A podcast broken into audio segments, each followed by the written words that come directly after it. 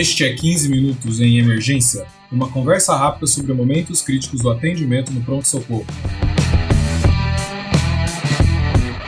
Este é o podcast da Residência de Medicina de Emergência do Hospital das Clínicas da Faculdade de Medicina da USP. Este é o episódio 52 e é patrocinado pelo curso de Medicina de Emergência. Conheça mais no link www.emergenciausp.com.br/curso www.emergenciausp.com.br/curso. Sou o Dr. Júlio Marchini está aqui comigo o professor Dr. Pedro Couto. Ele é professor doutor da Divisão de Cirurgia Plástica da Faculdade de Medicina de Ribeirão Preto, da Universidade de São Paulo. Tudo bem, professor Pedro? Tudo bem, Júlio. Pode me chamar de Pedro mesmo. Bom, estamos no mês de junho, que é, habitualmente é o mês de prevenção às queimaduras, que possivelmente, não sei se vai acontecer esse ano, porque não está tendo muita festa junina, né? Mas eu acho que é um ótimo gancho para a gente falar desse assunto. É, e, além disso, é, a, o professor Pedro teve uma publicação agora né, no, na revista Burns sobre é, queimaduras com álcool gel. Você pode comentar um pouco, Pedro, o que está acontecendo, por que, que isso está acontecendo? Bom, muito obrigado, Júlio, pela oportunidade de falar sobre um assunto tão importante e interessante nesse momento. Realmente, como você falou, o mês de é, junho é o mês que a Sociedade Brasileira de Queimaduras coloca como o mês de prevenção das queimaduras. O junho laranja, como é conhecido, né, ele acontece especificamente nesse mês devido às festas juninas. Esse ano a gente provavelmente não vai ter festa junina como a gente tinha antes devido à pandemia, mas é interessante que a gente pontue isso.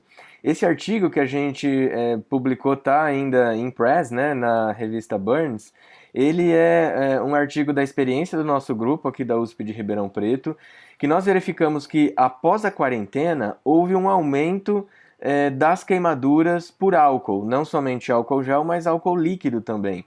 Uh, se a gente comparar com o período pré-quarentena. E isso aconteceu porque é, existe uma disponibilidade maior de álcool líquido é, para vender em supermercados. Teve uma resolução da Anvisa que antes essa substância era proibida, né, a comercialização, é, em supermercados, tudo. Agora, essa comercialização está sendo é, permitida devido à necessidade imposta pela pandemia.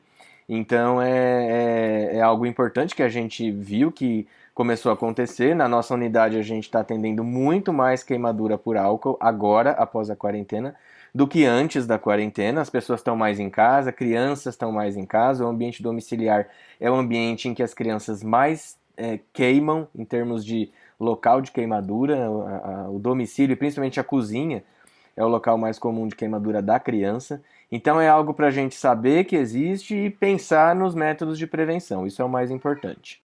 É, isso é uma coisa que é, essa pandemia parece que está indo há tanto tempo que a gente não se lembra mais, mas no começo tinha muita falta de álcool gel, né? Era difícil conseguir, tinha gente vendendo mais caro. Sim, e mesmo o álcool líquido, você não achava álcool líquido 70% é, para vender.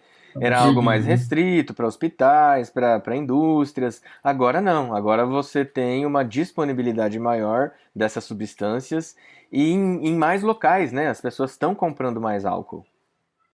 E o pessoal está em casa, né? Sim, é. E álcool dentro de casa, eu costumo falar uma frase do professor Jaime, que é o nosso chefe.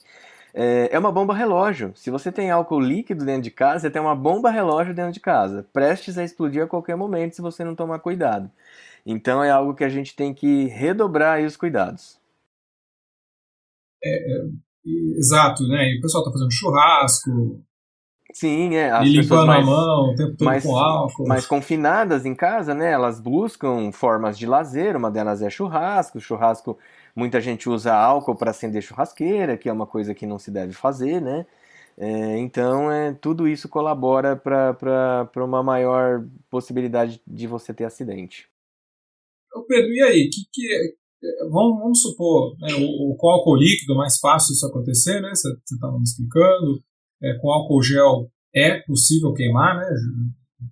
Apesar de não ser tão comum.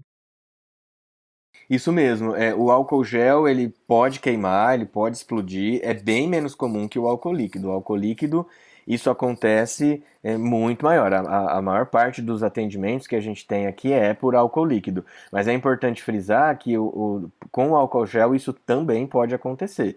Então as pessoas não podem é, é, é, deixar de ter cuidado só porque está manipulando o álcool gel. O que, que, é a ação inicial? O que, que precisa fazer então primeiro, se acontecer um fogo?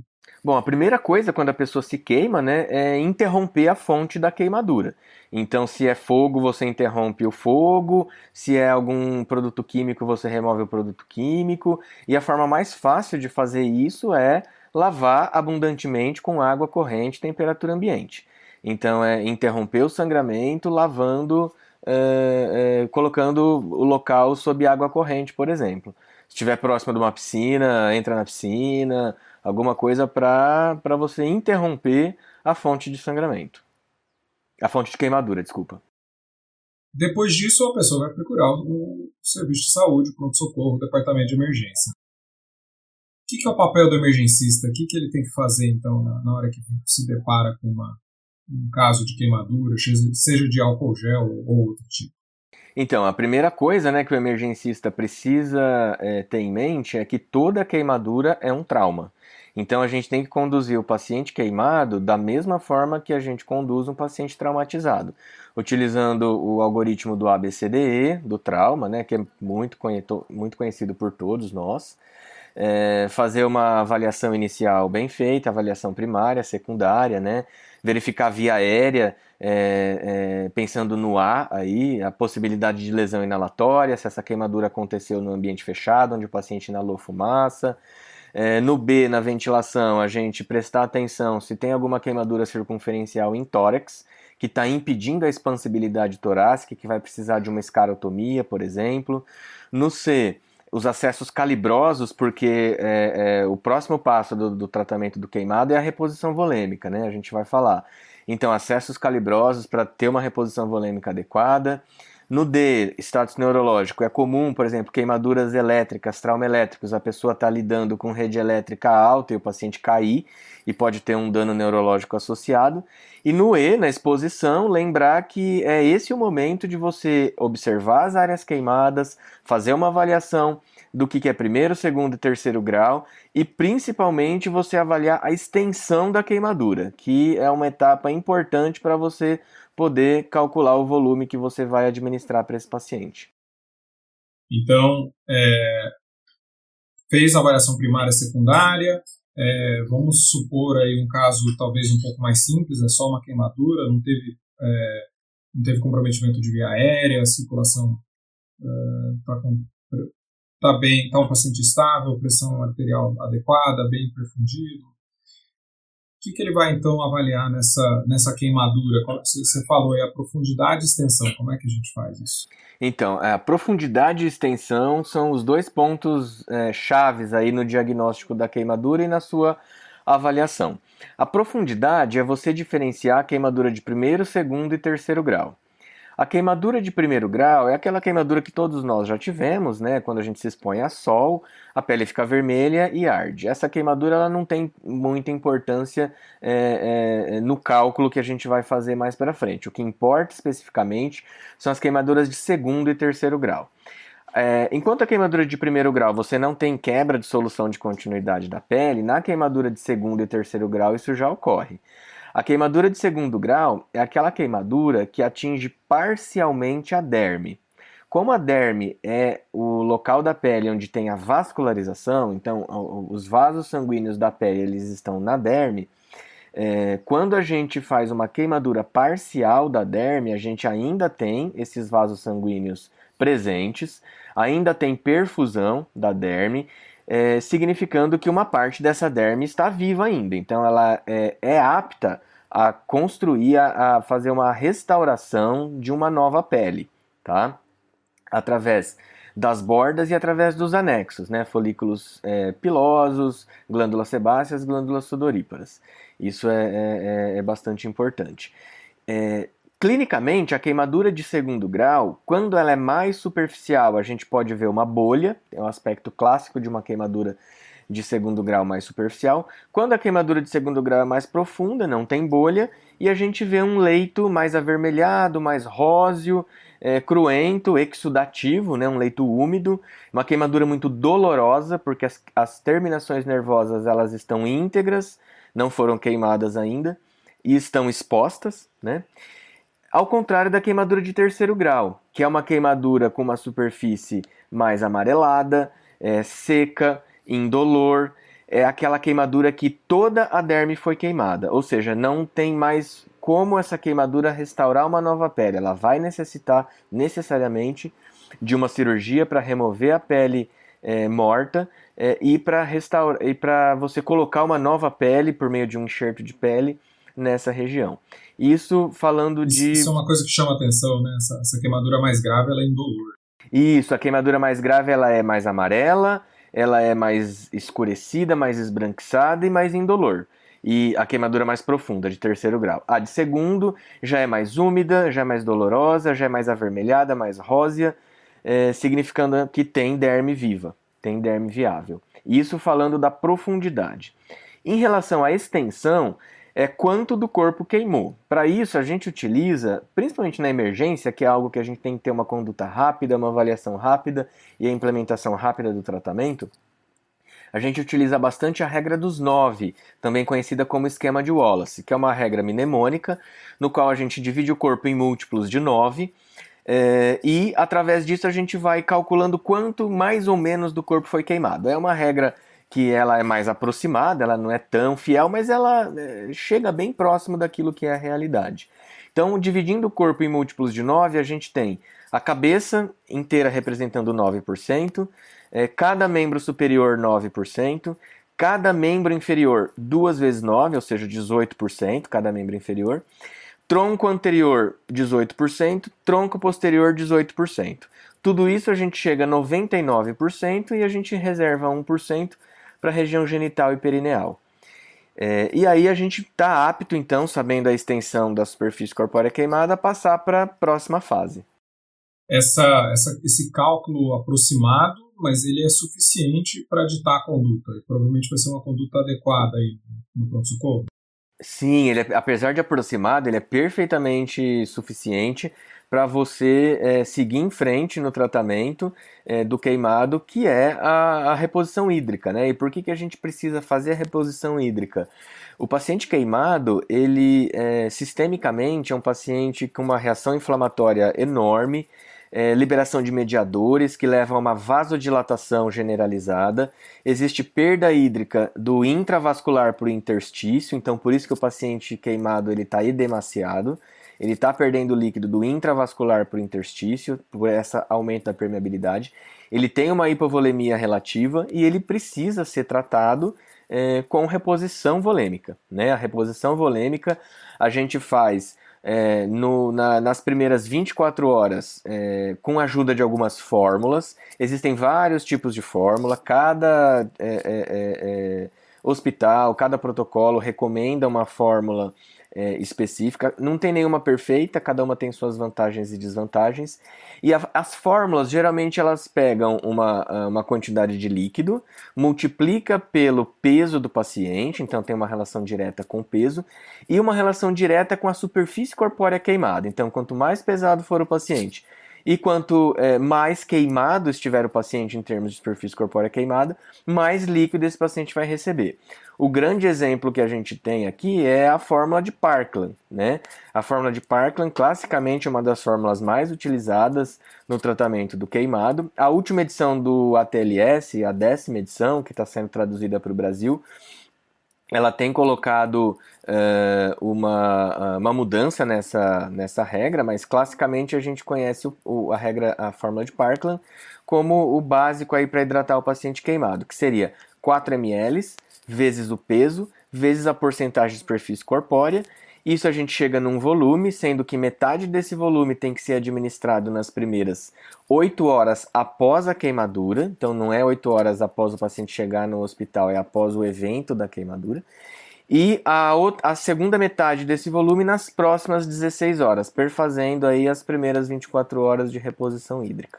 Então, basicamente, né, metade da forma de Parkland vai ser duas vezes o peso vezes a área queimada. Essa vai ser a minha oferta nas primeiras 8 horas. Sim, nas primeiras 8 horas e o restante nas próximas 16 horas. E o que vai me guiar? Vou, é, que, como é que eu guio essa, essa hidratação? É, basicamente deixo isso mesmo? Tem alguma coisa que vai me fazer dar mais volume ou menos volume? Então, a fórmula ela é algo que te ajuda nas primeiras 24 horas.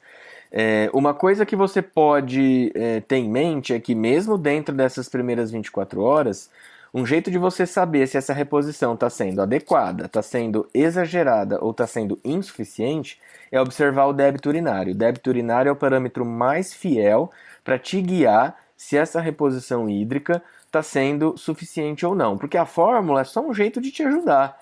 Às vezes o paciente precisa mais do que a fórmula pede, às vezes o paciente precisa menos do que a fórmula pede.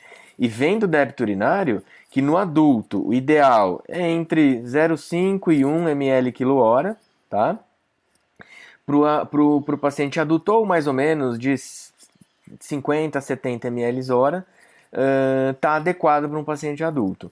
Então a gente usa esses parâmetros para ver a adequação da nossa reposição. Depois de 24 horas, não tem fórmula para guiar a reposição hídrica, ela deve continuar, e aí ela, ela continua exclusivamente baseada no débito urinário. Ô Pedro, tem alguma coisa que te guia aí para é, cardiopata, idoso, em é. situações é. especiais aí, talvez até criança? Sim, tem algumas situações especiais, por exemplo, cardiopata, um paciente nefropata, idosos, a gente tem que ter um pouco mais de cuidado com a quantidade de líquido que a gente está administrando para não fazer uma hiperidratação. Essa fórmula de Parkland, uma das críticas que a gente tem a ela é que ela causa uma ela pode causar uma hiperidratação, o que é tão é, é ruim quanto a hipoidratação.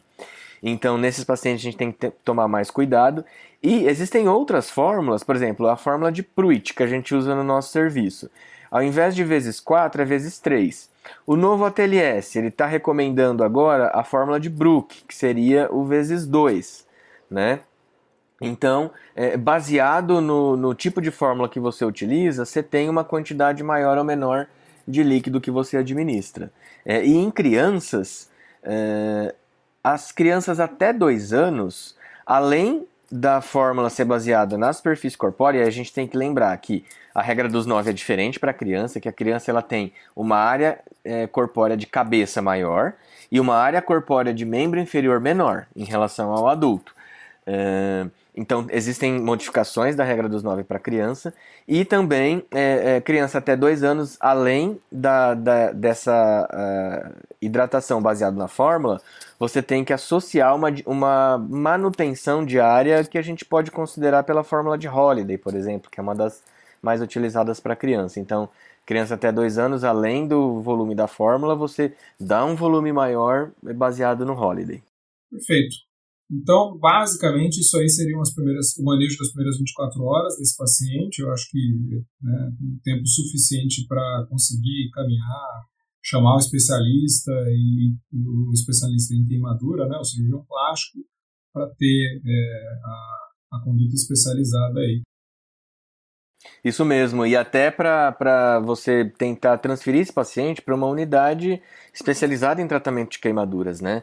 É, os pacientes grandes queimados, é, o ideal é que o tratamento deles seja feito em, em unidades especializadas.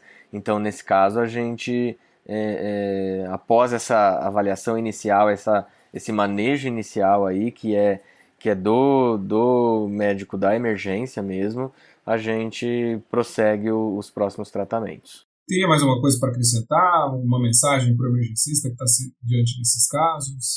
Olha, uma coisa que eu gosto sempre de falar é que a, a qualidade desse atendimento inicial, principalmente nas 12 horas iniciais, é, com avaliação clínica completa, com reposição volêmica adequada, ele faz muita diferença e tem um valor prognóstico é, para a evolução posterior do paciente. Então, um paciente bem conduzido, bem hidratado nessa fase inicial, é, diversos estudos na literatura mostram para gente que ele tem uma evolução mais favorável dentro de uma unidade especializada, suportando as cirurgias. Então, essa, esse atendimento inicial ele é importantíssimo para você é, é, é prover para esse paciente uma possibilidade maior dele se curar e dele, dele evoluir de forma adequada. Excelente, fica um excelente focado aí para fazer esse atendimento de qualidade. Pedro, agradeço muito sua contribuição, sua gentileza aí, tempo de poder falar com Eu que agradeço a oportunidade de falar sobre um assunto tão importante aí para a comunidade médica, Júlio. Muito obrigado pelo convite. Este podcast é um oferecimento do curso de Medicina de Emergência da Universidade de São Paulo, em parceria com a Escola de Educação Permanente do HCFM USP e a Manula Educação. Se você se interessou, www.emergenciausp.com.br curso. Se você gosta do nosso podcast, por favor, nos avalie onde você nos escuta. É, deixe lá sua avaliação no iTunes, Spotify, Stitcher, Deezer ou outro. Ou você pode me mandar diretamente feedback para 15minutos.emergência.gmail.com. Siga-nos nas redes sociais. O professor Dr. Pedro Couto está no Instagram em arroba Dr. Pedro Couto, tudo junto, correto? Certo, Júlio, obrigado. É isso mesmo. Eu você pode encontrar no arroba Dr. Pessoal, muito obrigado e até a próxima.